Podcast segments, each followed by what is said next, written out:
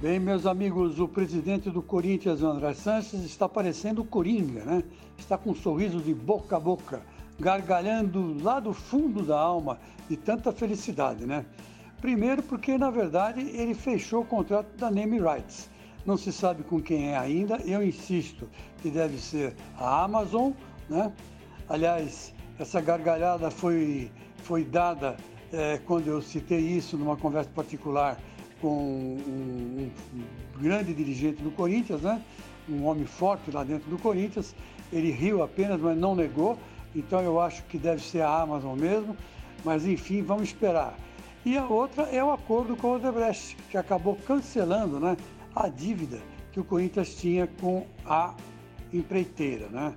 Então, quer dizer, são motivos é, que deixam o presidente alegre e feliz, porque afinal de contas a eleição que vai acontecer em dezembro, vai ser um páreo duro, viu? não vai ser fácil não, porque dizem as más línguas que o Mário Gobi vem, vem, vem, vem forte. Né?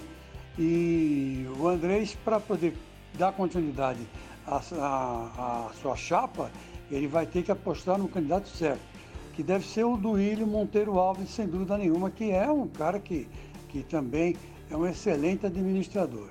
Mas enfim, e por último, o nosso querido André Sanches festejou a chegada de Otero. Disse que ele tem a cara do Corinthians. Olha aí, hein? Será que tem mesmo? Ou vai ser mais uma daquelas enganações? Mas vamos esperar. Vamos ver o que vai acontecer.